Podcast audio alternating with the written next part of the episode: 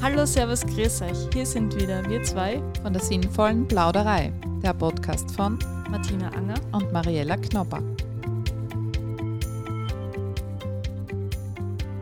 Heute haben wir das Fotografenduo Michelle Abert und Liam Strasser von Into Wild bei uns zu Gast in der sinnvollen Plauderei. Hallo, ihr zwei. Hi. Hallo, danke, dass wir hier sein dürfen. Ja, wir freuen uns. Letztes Jahr habe ich euch ja bei der Foto- und Adventure-Messe in Wien kennenlernen dürfen. Und spätestens als ihr über eure Reise mit dem Einkaufswagen von Frankreich nach Österreich erzählt habt, habe ich einfach gewusst, Dave will ich im Podcast interviewen. Aber stellt euch zu Beginn am besten selbst einfach ganz kurz einmal vor. Ähm, ja, mein Name ist Michelle Abert. Ähm, ich bin selbstständige Fotografin, aber gerade in Kiruna, Schweden, also in Lappland und arbeite da auf, ein, auf einer Hütte und bewirte da jetzt gerade ähm, Hundeschlittentouren und Schneemobiltouren und bin jetzt selber auch mit dem Schlitten gerade hier angereist, äh, um an dem Podcast teilnehmen zu können und freue mich total, äh, dass wir hier dabei sein können. Hallo, ich bin der Liam. Ich arbeite im Bereich Geschlechtergleichstellung im Sportsystem. Meine Aufgabe liegt darin, Sport allen Personen zugänglich zu machen und ein sicheres Umfeld für alle im Sport zu schaffen. Dabei äh, liegt mein Fokus auf Personen, die aufgrund ihres Geschlechts bzw. ihrer Geschlechtsidentität Chancenungleichheit im Sport erfahren. Eben und dabei liegt mein Hauptaugenmerk auf der Inklusion von inter, trans, nicht-binären Personen. Und da geht es mir persönlich vor allem darum, entsprechende Selbstvertretungsorganisationen in Entscheidungsprozesse im Sport mit einzubinden und eben um mit Personen zu sprechen, anstatt über Personen zu sprechen. Sehr gut. Sehr interessante Gäste, Martina. Ich Absolut. bin schon komplett beeindruckt. mit euch feiern wir heute auch eine kleine Premiere. Unsere erste Online-Aufnahme.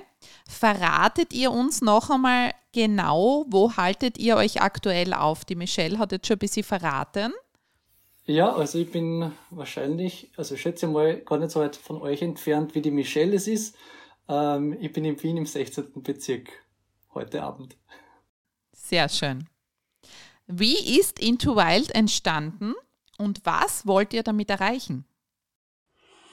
Also entstanden ist es ähm, durch eine Freundschaft erst einmal, ähm, die so aufgeblüht ist während unseres Fotografiestudiums an der Grafischen in Wien, wo wir eben beide gemeinsam Fotografie studiert haben und dann immer wieder mal abseits der Wege gehen wollten, äh, eben auch fotografisch und dann herausgefunden haben, okay, nicht nur Abenteuer liegt uns am Herzen, sondern auch der Umweltschutz äh, ist sehr wichtig für uns. Und äh, dann kam ich eben auch mal an bei Liam und äh, mit einer Idee, und ja, Liam hat sich, glaube ich, ein bisschen selber eingeladen dazu auch. Ähm, aber ja, so wurde dann Interwild ähm, geboren. Und ähm, ich bin froh, dass wir das jetzt gemeinsam machen, weil alleine ist es, äh, erstens mal traut man sich nicht so viel und zweitens mal wären so welche verrückten Ideen wahrscheinlich niemals ähm, wirklich wären zustande gekommen, äh, wenn wir nicht gemeinsam unsere Köpfe äh, in Ideen quasi raus, reingesteckt hätten und Projekte eben entwickelt hätten. Genau, und auch so, wenn jetzt die Michelle zum Beispiel weg ist, äh, funktioniert es trotzdem, weil wir eben zu zweit sind und eine Person vor Ort zum Beispiel äh, Ausstellungen organisieren kann oder Veranstaltungen organisieren kann und die andere Person dann trotzdem ihrem Wunsch nachgehen kann, in dem Fall eben die Michelle, die da hoch im Norden ihre ihre Abenteuer auch so erlebt, abseits von Into Wild. Ähm, genau, nie der brave Stubenhocker währenddessen aushalte hier und die Stellung ja, halte. Michelle, wie lange bleibst du noch in Schweden? Bis Mai. Bis Mai, oh. okay. Also die Filmpremiere, die nächste muss der Liam alleine übernehmen. Ja, die muss er leider alleine machen. Äh, das ist am 1. März im Naturschutzhaus Lobau, wenn ich das richtig in Erinnerung habe. Nationalparkhaus in Lobau. Okay, fast. Aber quasi, ich glaube, aber ich glaube, da kommt noch eine Frage, vielleicht später. Ich würde noch gern was ergänzen zu dem, was die Michelle gesagt hat. Und zwar, Interwild ist auch vor allem dadurch entstanden, dass wir halt einfach in vielerlei Hinsicht ähnliche Interessen haben. Eben, die Michelle hat gesagt, der Umweltschutz liegt uns am Herzen, die Idee, dringliche Themen an die Bevölkerung heranzutragen und gleichzeitig aber Abenteuer zu erleben und diese Zweigleisigkeit irgendwie unter einen Hut zu bringen, haben wir uns gedacht, das wäre doch was. Das kennen wir in der Form nicht im, im Fotografie-Business beziehungsweise im, in den sozialen Netzwerken gibt es viele Personen, die irgendwie tolle Abenteuer erleben, die weit wegfliegen, die sehr viel Aufwand betreiben, um diese Abenteuer zu erleben, aber gleichzeitig eben nicht unbedingt jetzt der Umwelt einen dienlichen Beitrag leisten.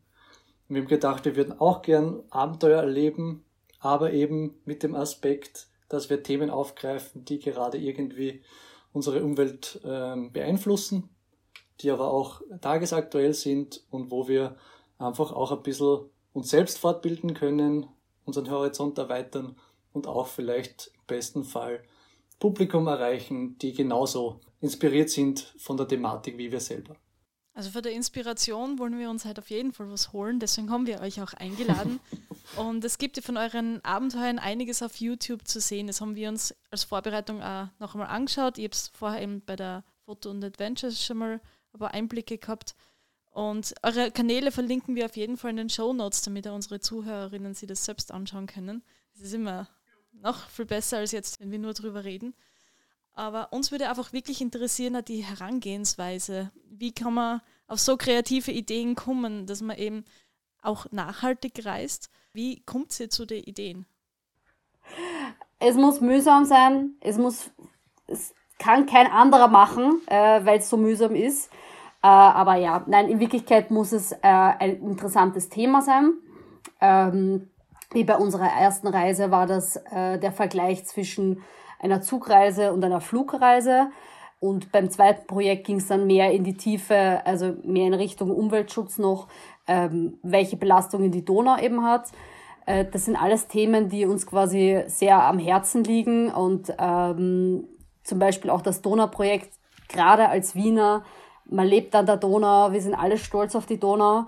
Und äh, dann war eben nur die Frage, okay, wie können wir dann das Thema Donau in ein Abenteuer verpacken. Ist es überhaupt möglich? Also wir haben auch ganz viele Themen, die wir gerne ansprechen würden, aber wo es einfach nicht das richtige Projekt rundherum gibt, ähm, wo wir dann eben auch ein bisschen an unsere Grenzen kommen können, Abenteuer erleben können ähm, und das dann auch miteinander verbinden.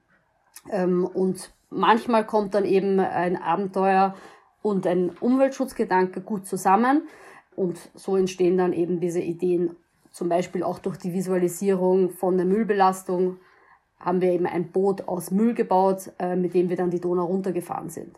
Also es muss schon irgendwie zusammenhängen ähm, und es muss irgendwie visuell interessant sein ähm, oder das schon einmal repräsentieren dadurch, was wir quasi machen. Mhm. Und bei der ersten Reise, was du erwähnt hast, da seid ihr ja nach Norwegen mit dem Zug unterwegs gewesen.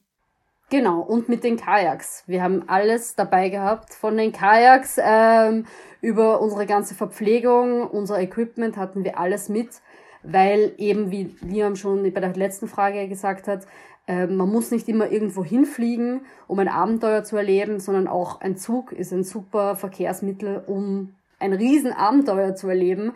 Man muss nur bereit sein, sehr viel zu schleppen und viel Zeit im Zug zu verbringen.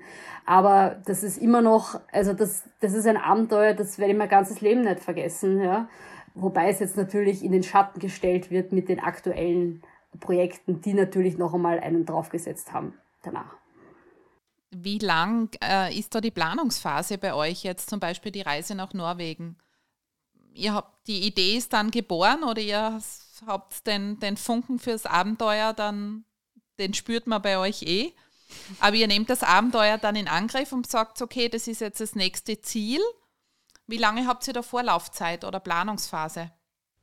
Mm, naja, also das ist prinzipiell so, beim ersten Projekt war es sowieso ein, ein Kaltstart. Also die, im wahrsten Sinne des Wortes, im, ungefähr im November hat die Michelle gesagt, äh, ja, sie hätte da eine verrückte Idee, ob ich ihr da einfach irgendwie nur mal mein Ohr leihen kann und äh, das habe ich getan, habe dann meine Bedenken geäußert und habe gesagt, du, wenn du etwas in die Richtung machen möchtest, aber ein bisschen gemäßigter, dann wäre eventuell mit dabei.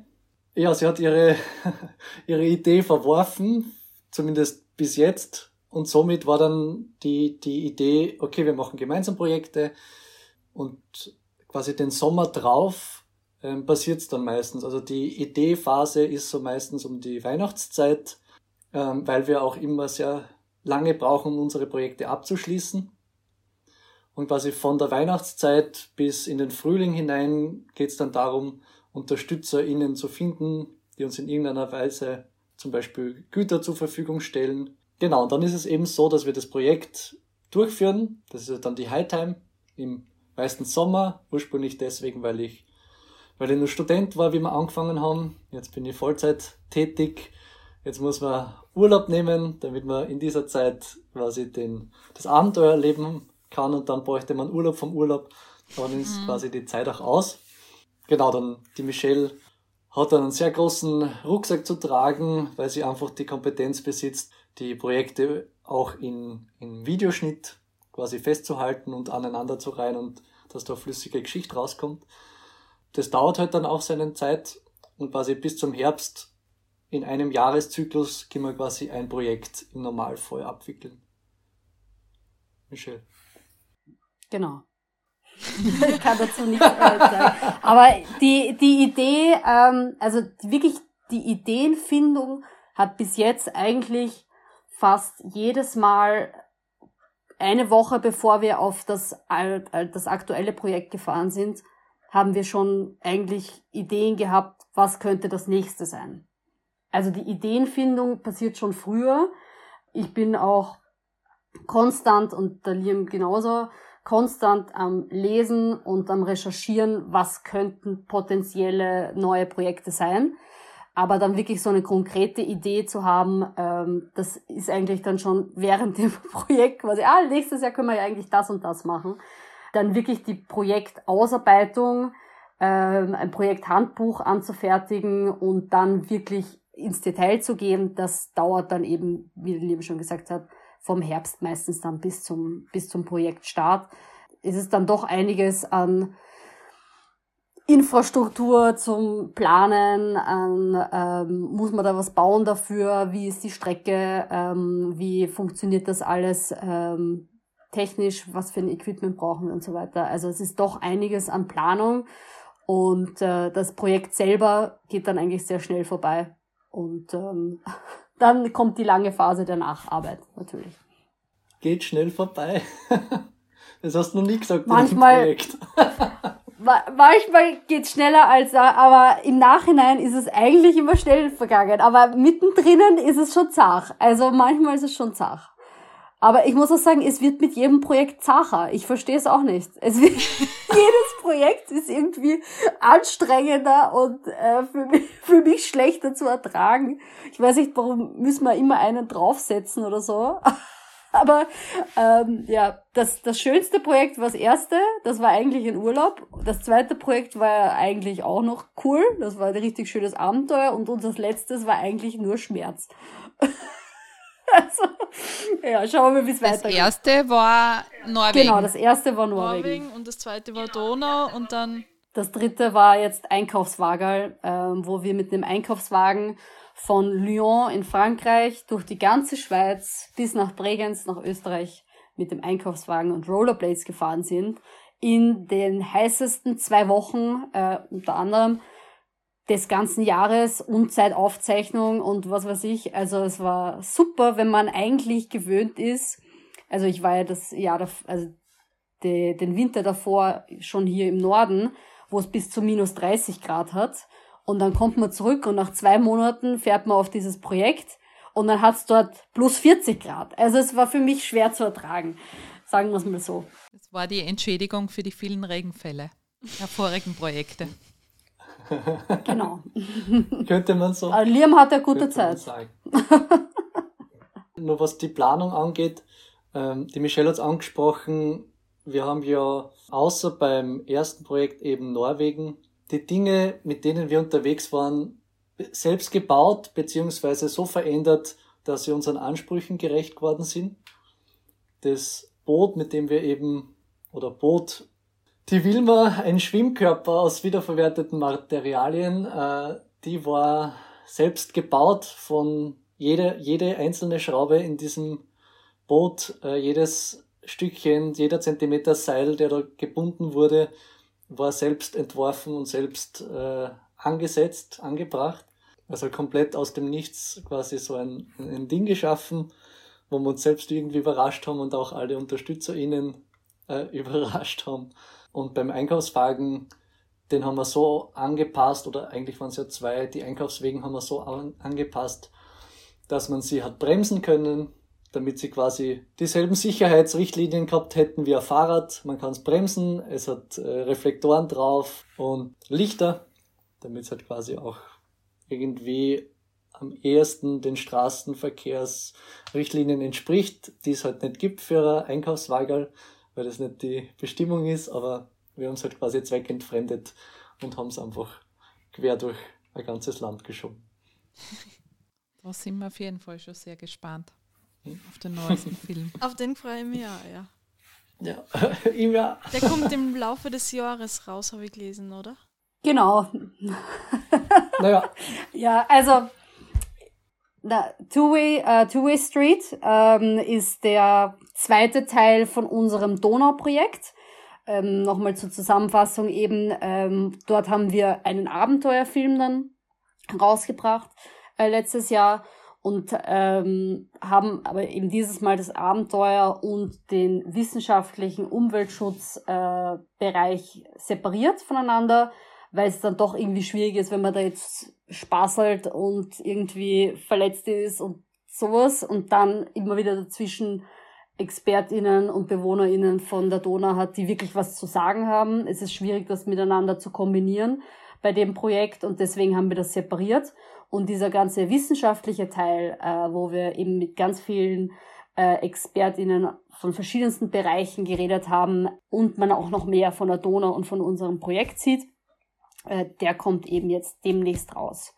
Und unser drittes Projekt mit dem Einkaufswagen, äh, wo wir Barillen durch äh, ein ganzes Land quasi geschoben haben bis nach Österreich, ähm, dieser Film wird auch nächstes Jahr rauskommen, aber da kann ich noch nicht sagen genau wann, weil ich den ja auch schneiden muss und es da doch einiges an Material gibt und auch dieses Donau-Projekt sehr, sehr viel Zeit in Anspruch genommen hat, da wir jetzt eigentlich unsere erste ich würde mal sagen, Mainstream-Dokumentation gemacht haben, wo es nicht um unseres, unsere Erfahrung per se geht, sondern wir eigentlich äh, ein Thema in den Fokus nehmen und wir eigentlich nur die Erzählerrolle quasi einnehmen.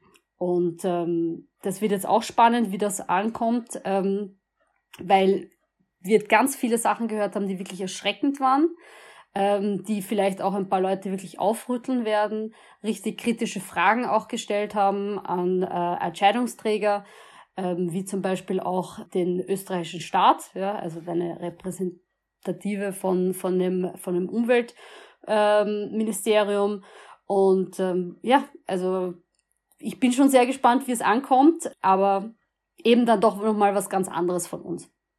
Super. Äh, ich würde sagen, so als kleine Auflockerung, wir haben bei unserem Podcast immer zwischendurch eine Kategorie, die nennt sich entweder oder. Und ihr sagt einfach spontan, zu welchen der beiden Begriffe, die wir euch nennen, tendiert ihr eher. Also Nationalpark oder Stadt? Nationalpark. Nationalpark. Einstimmig. Hotel oder Zelt? Zelt. Zelt. das geht schnell. Bus oder Zug? Bus. Zug. Ah, schau. Kajak oder Wilma? Wilma. Wilma. Schau, hätte ich gar nicht geglaubt. Die Wilma ist euch lieb gewonnen. Ja. Ans Herz gewachsen. Ähm, Film oder Foto? Film. Ja, Film. Und das letzte? Planen oder einfach machen? Machen. Oh, schwer, schwer. Ich bin immer so viel am Planen. Aber eigentlich einfach machen. Einfach machen. Also geplantes Risiko, das ist das Beste. So, so ist es auch bei den Projekten. Also man kann nicht das Projekt von vorne bis hinten durchplanen. Wir können einen Großteil planen, wir können einen, wir können viele Aspekte ausschließen, aber ein Großteil bleibt trotzdem immer noch spontane Entscheidungen. Weil auch wenn wir rauffahren in den Norden mit den Kajaks und mit dem Gepäck, mit sechs Rucksäcken, Damals war Covid, zweiter Lockdown, dritter Lockdown, vierter Lockdown, keine Ahnung. Im Sommer hat Norwegen quasi die Grenzen geöffnet und wir konnten einreisen. Danach war wieder dicht. Nachdem wir zurückgekommen sind, war es auch nicht wirklich möglich. Wir hatten zwar eine Route geplant, aber wir haben nicht, wir haben eine komplett andere Route gefahren, die wir dann am Weg hinauf erst ausgesucht haben. Beim zweiten Projekt, ja, haben wir ein Ding gebaut, für das keine Anleitung gibt und für das nie eine Anleitung geben wird. Genau, und ob das Ding jetzt fährt oder nicht, für uns war es dann auch so, wir haben keine Zeit gehabt, dass wir einen Probelauf machen. Wir haben uns eingesetzt und wir sind noch zehn Meter wieder außer, weil das Ding nicht gefahren ist. wir haben nicht lenken können. Wir nur mal alles Stopp anlegen, raus mit unserem Lenkungssystem, nur mal nachbohren und das war's. Dann hat's funktioniert und dann habe ich gesagt, jetzt müssen wir los, weil sonst das geht's ja nicht mehr aus. Wir haben, wir haben einen Zeitstress, wir müssen los. Und die, die Dokumentation, die wir jetzt rausbringen, da war es auch so, wir haben sehr viele Gedanken gehabt, welche Personen hätten wir gern in dem Film, äh, welche EntscheidungsträgerInnen, welche ForscherInnen, welche Lehrenden, welche äh, BewohnerInnen von welchen Ländern hätten wir gerne, dass sie da äh, mitwirken. Aber viele haben uns gesagt, ja, sie wollen und es ist nicht passiert. Manche sind aus dem Nichts gekommen, weil irgendwer irgendwen gekannt hat. Bei manchen Stellen hätten wir nie damit gerechnet, dass sie zusagen und sie haben es doch getan. Und wir haben die Möglichkeit gehabt, ihre Stimme jetzt da äh, abzubilden. Und beim Projekt mit den Rollerskates, ja, wenn man einen Fahrradweg oder mehrere Fahrradwege heraussucht, dann geht man halt auch in der Annahme, dass da größtenteils die auch auf gut präparierten Straßen verlaufen. Wenn man dann, wenn man dann vor Ort bei 40 Grad mit den Einkaufswegen in, in, in 700 Metern Seehöhe vor, vor einem Schotterweg steht, weil die asphaltierte Straße zu Ende ist und man die nächsten zwei Kilometer des Wagal inklusive Equipment über Stock und Stein äh, drüber boxen, ziehen, stoßen muss, ja. Das sind alles Dinge, da muss man sich einfach den situativen Gegebenheiten hingeben und das, das muss man mit Humor nehmen, sonst geht's nicht. Genau. Aber ich muss auch sagen, es wäre auch Fahrt. Also es wäre total langweilig, wenn wir von vornherein wissen würden, was quasi passiert und äh, wir kriegen dann immer wieder die Frage, naja, das hättest ja testen können, das hättest ja ausprobieren können, da hättest ja jemanden fragen können. Ja, aber das wollen wir ja gar nicht. Also wir wollen ja quasi auch das Abenteuer erleben. Wir wollen ja an die Grenzen kommen. Aber natürlich ist es, ja, also man muss, man muss die Projekte manchmal auch während dem Projekt einfach anpassen und vielleicht einmal eine Entscheidung treffen, das dann eben kürzer zu halten, wie zum Beispiel bei unserem Donauprojekt wollten wir auch bis zum Donaudelta eigentlich. Und dann waren aber 1000 Kilometer trotzdem noch genug. Also, und das Projekt wurde dann eben angepasst, aber ich finde, das hat auch dann den Charme ausgemacht von uns, ja. Und dass man sagen, okay, wir probieren es halt. Man kann halt dann nicht immer damit garantieren und das bleibt, deswegen bleibt es halt auch spannend. Die meisten unserer ZuhörerInnen reisen ja vermutlich traditioneller als ihr beide. Der Zug ist meistens teurer als der Flug gebucht werden, die Hotelburgen über ja, Massen-Online-Plattformen. Habt ihr dort Tipps oder Ratschläge, wie man alternativ schrittweise ans nachhaltige Reisen herangehen kann? Also besonders in, ähm, ich würde jetzt mal sagen, Mitteleuropa, äh, dadurch, dass man, wenn man jetzt sagt, von Wien nach Berlin fährt, äh, mit dem Flugzeug zahlt man vielleicht 30 Euro und wenn man mit dem Zug fährt, zahlt man vielleicht das Siebenfache. Ja. Also ich gehe die Sache so ran, dass ähm, ich will mir einfach erstmal Europa anschauen. Ich habe noch so viel Zeit in meinem Leben, um mir alle anderen Kontinente anzuschauen. Und ich versuche mich jetzt einfach mal darauf zu konzentrieren, meinen Kontinent quasi kennenzulernen. Und das kann man einfach auch gut mit dem Zug machen. Wenn man dann irgendwo anders hinfliegen möchte, auf zum Beispiel eben Amerika äh, besuchen möchte, dann quasi diesen einen Flug, um das wird's nicht, da, da ist es, das wird man machen müssen, aber dann quasi sich dann auch mehr Zeit zu nehmen, um dann vieles dort zu sehen, eine längere Zeit dort zu bleiben, wenn es natürlich beruflich geht, wäre schon besser, als wenn man einfach nur für einen Wochenendtrip nach New York fliegt. Wir sind halt der Meinung, dass die Flugreisen besser besteuert werden sollten, fairer sein sollten im äh, Preisvergleich zu anderen Verkehrsmitteln. Und besonders diese kurzen Flugreisen sind eigentlich das Hauptproblem durch diese Starten und Landen, bei dem das Flugzeug am meisten Sprit quasi verliert. Und so eine kurze Flugstrecke wie Wien-Graz sehe ich schon fast als, als richtigen Angriff, weil das geht genauso schnell, wenn nicht schneller mit dem Zug, aber ist halt dann vielleicht teurer. Und das kann es eigentlich nicht sein. Wenn man bis zum nächsten Land reist, kann man auch gerne einen Nachtzug nehmen. Da gehört natürlich noch viel mehr ausgebaut, aber das ist nicht notwendig, in Europa äh, Flugreisen zu machen. Ich glaube, ähm, eh klar, das hängt irgendwie schon damit zusammen, wie ist man aufgewachsen, äh, was tun die Eltern, was tun die Freunde, ähm, wie, wie ist mein Arbeitsumfeld, ähm, bin ich flexibel, habe ich am Wochenende frei, äh, haben andere Leute frei und so weiter. Was macht man? Geht man raus, geht man in die Natur, geht man auf den Berg, geht man Radl fahren, macht man mal einen Wochenendtrip. Man muss nicht gleich die Welt neu erfinden. Ähm, ich glaube, wir haben auch beide äh, unterschiedliche Zugänge zu diesem Thema gefunden irgendwie. Bei mir ist es sicher übers, übers Klettern und übers Draußensein und da ist man halt einfach einmal sehr schnell allen Witterungen ausgesetzt und dann ist es auch ein leichtes irgendwie, sich an das, das Leben im Zelt zu gewöhnen, weil man sagt, okay, also quasi man ist schneller am Berg, wenn man im Zelt ist, als wenn man irgendwo in einem Hotel äh, übernachtet vor allem auch deswegen, weil die Hotels natürlich, die in der Nähe von Bergen sind, einfach auch, genauso wie alles andere überteuert sind. Aber bei der Michelle zum Beispiel ist es das, die, die Pfadfinder-Vergangenheit, ähm, die sie einfach sehr ans, an, an das natürliche Umfeld gebunden haben und einfach das Gefühl vermittelt haben, das ist was Schönes, da fühle ich mich zu Hause, das ist Teil meiner, meiner eigenen Geschichte irgendwie.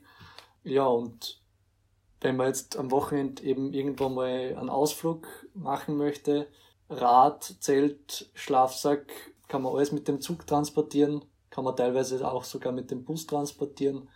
Ja, Campingplätze gibt's genug an schönen Orten, die man äh, nutzen kann. Und ja, es ist einfach eine Einladung, einfach einmal auch aus dem eigenen Umfeld hinauszutreten und zu schauen, aha, wie ist denn das eigentlich? Es muss ja nicht für jeden passen, überhaupt nicht. Aber es kann eine gute Abwechslung sein und eventuell ergeben ein paar lustige Abwechslungen eine angenehme neue Gewohnheit. In Zukunft mit dem Einkaufswagen auf Urlaub zu fahren. ja, wobei, wenn man nämlich probiert, ein Einkaufswagen zu schieben außerhalb des, des Einkaufsgebäudes, ähm, dann kommt man drauf, dass diese vier Räder gar nicht das machen, was man unbedingt selber erwartet oder haben will, sondern die haben ihr Eigenleben. Und genau deswegen haben wir quasi auch damals die hinteren Räder so stabilisiert, dass sie einfach die Spur halten und nur die vorderen Räder sich bewegen. Und somit hat man dem ganzen Wahnsinn irgendwie nur Einhalt gebieten können. Aber jedes kleine Kieselsteinchen war dann doch ein riesengroßer Fels im Endeffekt. Sicher tolles Projekt. Ja, wir haben über Instagram ja vorab auch unsere Followerinnen gefragt, was sie im, in Bezug nachhaltig reisen besonders interessiert. Und da ist immer wieder gekommen, ähm, oder die häufigste Antwort war Unterkünfte und Fortbewegungsmittel. Also da habt ihr jetzt, denke ich, einige gute Ideen schon oder Inputs geliefert.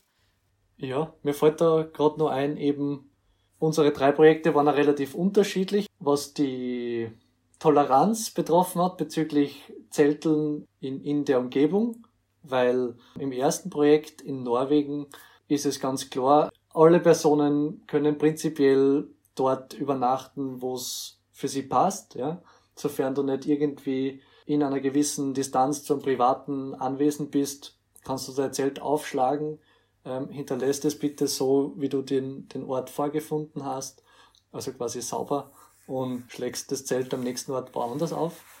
Ähm, das ist absolut toleriert und gehört zur Kultur im Norden mit dazu. Entlang der Donau war es so, dass wir eben durch sechs Länder gefahren sind und geschlafen haben wir eigentlich auch in allen Ländern. Und dort ist halt dann das Zelteln Teilweise wird es akzeptiert, aber ist nicht unbedingt gern gesehen. In anderen Ländern ist es dann äh, eigentlich auch verboten und sollte man vermutlich unterlassen, aber irgendwie ist die Donau einfach auch ein, ein Paradies, das eben nicht nur uns angezogen hat, sondern auch viele Fischer innen anzieht. Und du siehst, okay, die schlafen im Zelt, die gehen auch an Land und so weiter und so fort. Und wir haben uns auch angepasst an, an, das, an das Vorgehen, wie es dort eben die lokale Bevölkerung teilweise auch macht. Und ja, was jetzt das Schlafplatzfinden angeht mit dem Einkaufswagen, war es natürlich die größte Herausforderung, weil ähm, wir natürlich durch Orte, durch Städte, durch besiedelte Gebiete gekommen sind und wo wir, und das ist natürlich schon ein Teil der Planung, wo wir vorher schauen in jedem Projekt, welche Distanz ist rein theoretisch möglich pro Tag, in welchem Bereich gäbe es dann die Möglichkeit auch einen, einen Schlafplatz zu finden. Im Normalfall werden wir das, also sucht man das auch raus. Muss aber auch sagen, dass das in den seltensten Fällen dann auch wirklich aufgeht. Weil eben das eine Rad vom, vom Einkaufswagen quietscht und steckt und wühnet, da ist Sand drinnen, das geht nicht außer, wir kommen an dem Tag überhaupt nicht weiter. Ja. An einem anderen Tag, keine Ahnung, flutscht es durch und alles ist wieder Palette und alles funktioniert und es geht viel bergab, keine Ahnung. Genau, und somit, ja, war das dort halt einfach eine größere Herausforderung. Wir versuchen natürlich da auch immer nicht jetzt unbedingt das so zu machen, dass das viele Leute mitbekommen, weil wir natürlich auch nicht dazu anstiften wollen, dass jetzt da viele Personen das nachahmen in der Art und Weise, vor allem in besiedelten Gebieten. Aber bis jetzt hatten wir eigentlich mit den Schlafplätzen immer ein gutes Gespür, oder Michelle? Ja, genau. Aber was du, glaube ich, sagen willst, ist, wir wollen schon inspirieren, aber man soll nicht alles nachmachen, was wir gemacht haben. Alles klar durch eure Abenteuer ist euch irgendwas bewusst worden, wo es besonders große Umweltbelastungen gibt durch den Tourismus, bei denen man jetzt als 0815 Reisender gar nichts weiß oder mitkriegt? Also durch den Tourismus weiß ich jetzt, würde mir jetzt ein Beispiel einfallen und das sind diese Art Kreuzfahrtschiffe oder halt Flussfahrtschiffe, ähm, die dann auf der Donau hin und her fahren, die einen irren äh, Wellenschlag haben. Also das ist uns direkt zum Verhängnis geworden, würde ich schon fast sagen, aber es ist ja nichts passiert. Aber dieser Wellenschlag ist ähm, etwas, das die meisten Leuten, glaube ich, gar nicht so am Schirm haben. Aber das ist sehr schlecht für die Jungfische, die ja auf diesen Sandbecken an der Donau entlang ähm, auch quasi aufgezüchtet werden und so weiter. Und die werden dann zum Beispiel aufs Land verfrachtet oder dann in Tiefen, in denen sie sich halt auch nicht auskennen. Und das ist einer der Hauptgründe, warum ähm, Jungfische sterben, weil die eben aus ihrem natürlichen Terror rausgebracht werden oder weil sie überhaupt gar keine Orte finden, die passend wären für diese Jungfischaufzucht. Und das ist auf jeden Fall etwas, was durch den Tourismus passiert.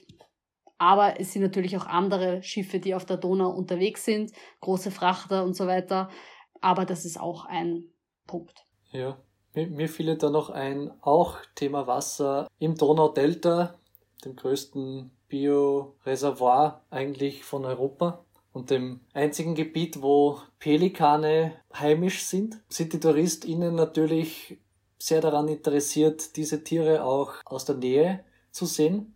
Und da gibt es massenweise Angebote, die einfach nur darauf aussehen, diesen Tieren nachzu, nachzufahren, sie aufzuspüren, damit die Touristinnen das eine verschwommene Foto haben von diesem Tier drauf. Und da schrecken die AnbieterInnen auch nicht davor zurück, in Gebiete reinzufahren, die eigentlich als strenges Nationalpark-Schutzgebiet ausgelistet sind. Das, das haben wir selbst erlebt und ja, da fragt man sich dann doch, ob es nicht eine andere Möglichkeit gäbe, hier sich den Tieren anders zu nähern, zum Beispiel über Kajak diese Angebote gibt es auch vor Ort, werden aber entsprechend nicht so oft in Anspruch genommen. Aber ich würde überhaupt sagen, dass dieses Thema der Donaubelastung uns im Voraus, oder sprich jetzt persönlich von mir, überhaupt nicht präsent war.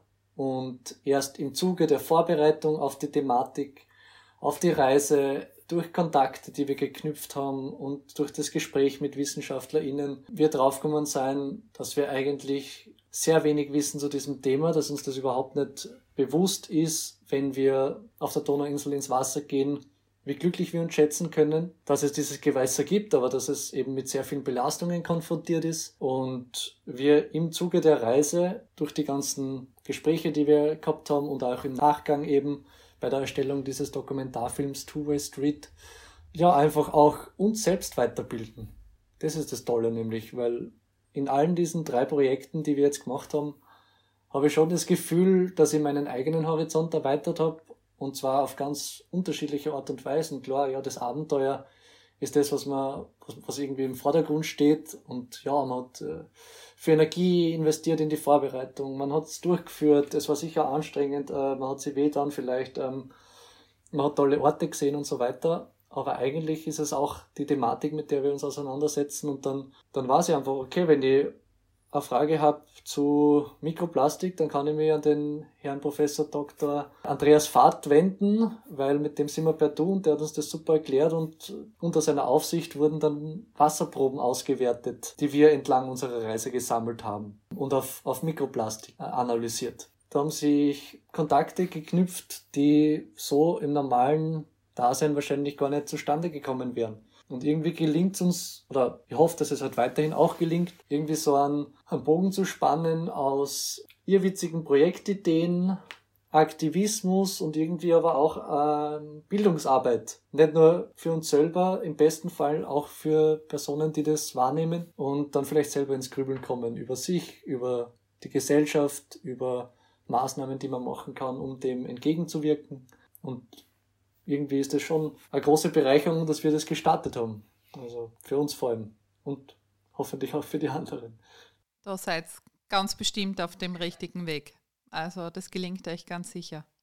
Jetzt würde ich noch gerne wissen, mit den Insights, die ihr jetzt habt, gibt es Maßnahmen, die aus eurer Sicht jetzt umweltfreundliches Reisen vereinfachen würden? Also gibt es irgendwas, was man eigentlich ganz einfach, ganz schnell ändern könnte, aus eurer Sicht jetzt?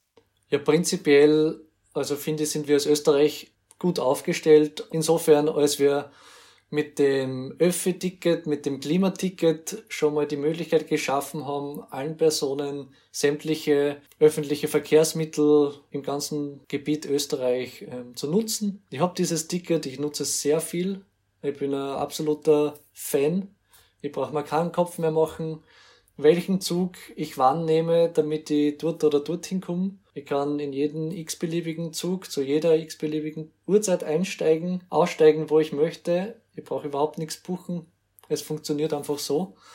Ich glaube, das ist ein großer Anreiz oder sollte ein großer Anreiz sein, dass das auch andere Personen wahrnehmen, weil es einfach sehr viel Flexibilität schafft. Ich glaube, oder mir fällt kein anderes Land ein, wo es, dies, wo es ein vergleichbares Ticket gäbe. Auch was die Michelle angesprochen hat, es gibt die Nachtzüge, von der ÖBB, wo ich viele Freunde habe, die aus anderen Ländern stammen, die gesagt haben, hey, das ist so eine super Geschichte, das gibt's bei uns überhaupt nicht. Aber ich kann mit dem zu mir heimfahren und wieder zurück. Und ich bin Hausnummer zwölf Stunden entfernt, aber wenn ich über die Nacht schlafe, dann ist das halt, ich schlafe ein, am nächsten Tag bin ich dort. Oder ich habe was zum Arbeiten, ja, dann sitze ich halt am Laptop, aber ich bin in Wien weggefahren und komme dann in, in Rom außer und habe überhaupt keine Zeit verloren, weil wir denken ja irgendwie immer so, dass wir Zeit verlieren, wir Menschen, und dass wir die einholen oder gut machen müssen oder was auch immer. Ja, sonst, ich glaube halt einfach, dass die Messlatte relativ hoch liegt für dieses Klimaticket. Für mich, für meinen Lebensstandard kann ich mir das leisten. Ich freue mich, dass ich das leisten kann und mache es gerne. Aber ich kann mir gut vorstellen, dass viele Personen einfach aufgrund des Preises sagen, na, CRG für mich nicht sinnvoll. Ich zahle lieber jedes Mal extra und suche mir die Reisen aus, wo ich hinfahre. Ich fahre gern Zug, aber dann, wenn ich es gerade will, und dann kaufe ich mir extra Ticket. Aber ich glaube einfach, dass die, die Gesamtsumme doch noch sehr hoch ist und dass es eventuell sinnvoll wäre, wenn es da Unterstützungsleistungen gäbe für Personen mit geringerem Einkommen. Ja, vielen Dank für eure Inputs. Verratet ihr uns vielleicht so gegen Ende unseres Interviews noch ein bisschen, was euch so in der Zukunft vorschwebt, wohin die nächste Reise, das nächste Abenteuer geht? Soll man sagen, Lilian? Soll man sagen? Ist euch Entscheidung. Ähm, exklusiv, ihr seid die Ersten, die es hören. Wow. ähm, also wir waren jetzt im Norden, wir waren im Osten, wir waren im Westen die logische Konsequenz wäre der Süden, aber ich habe dem Liam gesagt, ich werde nicht mehr ein Projekt machen, wo ich dermaßen schwitzen muss. Und äh, deswegen ist das, was vor unserer Haustür liegt, manchmal das Offensichtlichste und das vielleicht auch genau das Richtige. Und deswegen werden wir das nächste Projekt in Österreich durchführen. Schau, genau. super, sind wir gespannt. aber Liam, mehr erzählen wir nicht mehr. Nein, nein. Österreich. Ja. Aber, aber ich würde noch gern, also ich würde schon noch zwei Sachen gern anbringen. Wenn ihr, liebe Zuhörenden, ähm, Lust habt, mit uns zu interagieren, live, wir sind in Persona sehr redefreudig, redselig und ähm, haben viele Geschichten zu erzählen, die jetzt gar nicht äh, annähernd äh, zu Wort kommen sind, dann könnt ihr uns am 25. und 26. Februar beim Alles Leinwand Festival in Wien sehen. Da haben wir nämlich eine Bilderausstellung. Ich werde dort auch vor Ort sein, die beiden Tage, und bin für allerlei Klatsch und Tratsch zu haben.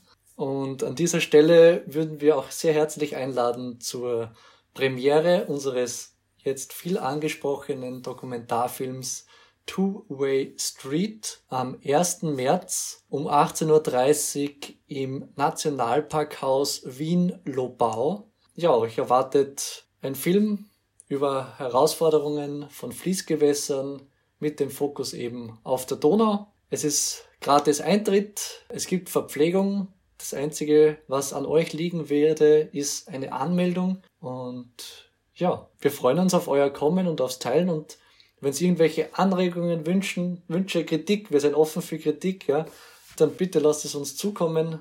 Jetzt würde ich sagen, das sind an dieser Stelle eingeblendet, aber das kommt nicht so gut im Podcast. das ist in den genau. Show Notes. Aber das hast du super gesagt. Wird alles in den Show Notes verlinkt.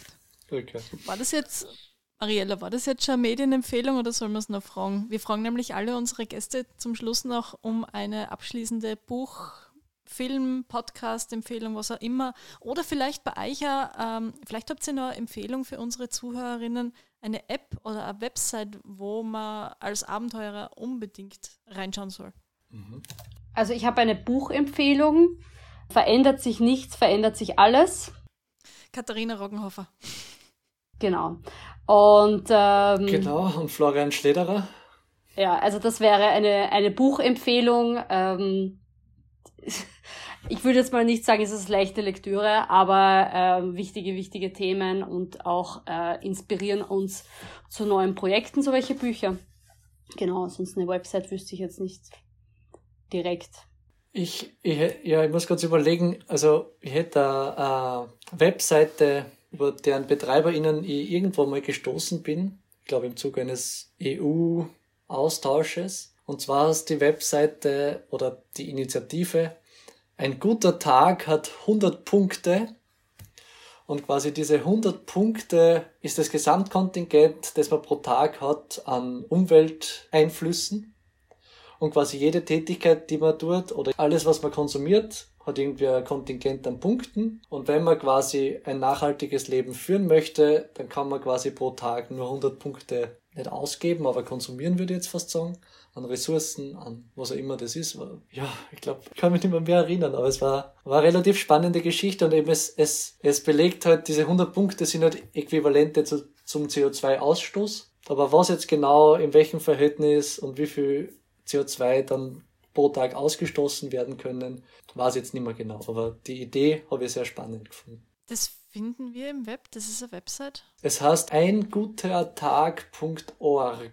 Eingutertag.org, mhm. okay. Perfekt. Ja, dann sagen wir vielen, vielen lieben Dank, liebe Michelle, lieber Liam, dass ihr euch die Zeit genommen habt, dass ihr auch keine Mühen gescheut habt, heute mit uns einen Podcast aufzuzeichnen. Wir haben uns wirklich sehr gefreut. Ja, vielen, vielen Dank. Ja, war wirklich ein Erlebnis, euch kennenzulernen und dass du jetzt noch so eine weite Rückreise auf dich nimmst. Naja, weit ist es nicht, es ist nur langsam. es sind nur zwölf Kilometer. Wie fährst du, Michelle? Mit, dem, mit den Schlitten oder Hunden oder elektrisch? Ja, genau. Ich habe ein 5-Hunde-Team und mit diesem, äh, den Schlitten muss ich jetzt aufbauen und dann die fünf Hunde einspannen und dann hoffe ich, dass sie mich sehr schnell zurückbringen. Aber es geht ein bisschen bergauf, deswegen äh, schauen wir mal, ob ich es in einer Stunde schaffe. Äh, wäre schon ganz gut. Aber da ist auch, läuft auch meine Hündin dabei, die zwölf Jahre jetzt geworden ist. Und wow. deswegen ist das alles ein bisschen langsamer. Wow. Also es ist genau. dreiviertel zehn am Abend, wo wir jetzt aufzeichnen. Wie viel Grad hat es bei dir? Ähm, es ist gerade ungewöhnlich warm, also eigentlich äh, wirklich, wirklich nicht cool warm. Es hat jetzt gerade ähm, minus ein Grad. Normalerweise hat es minus 25 zu dieser Jahreszeit. Das heißt, ich fahre heute im T-Shirt. das, da ist bei uns heute fast kälter. Ja. Ich glaube, wir haben ja. halt minus 8 gehabt, gell?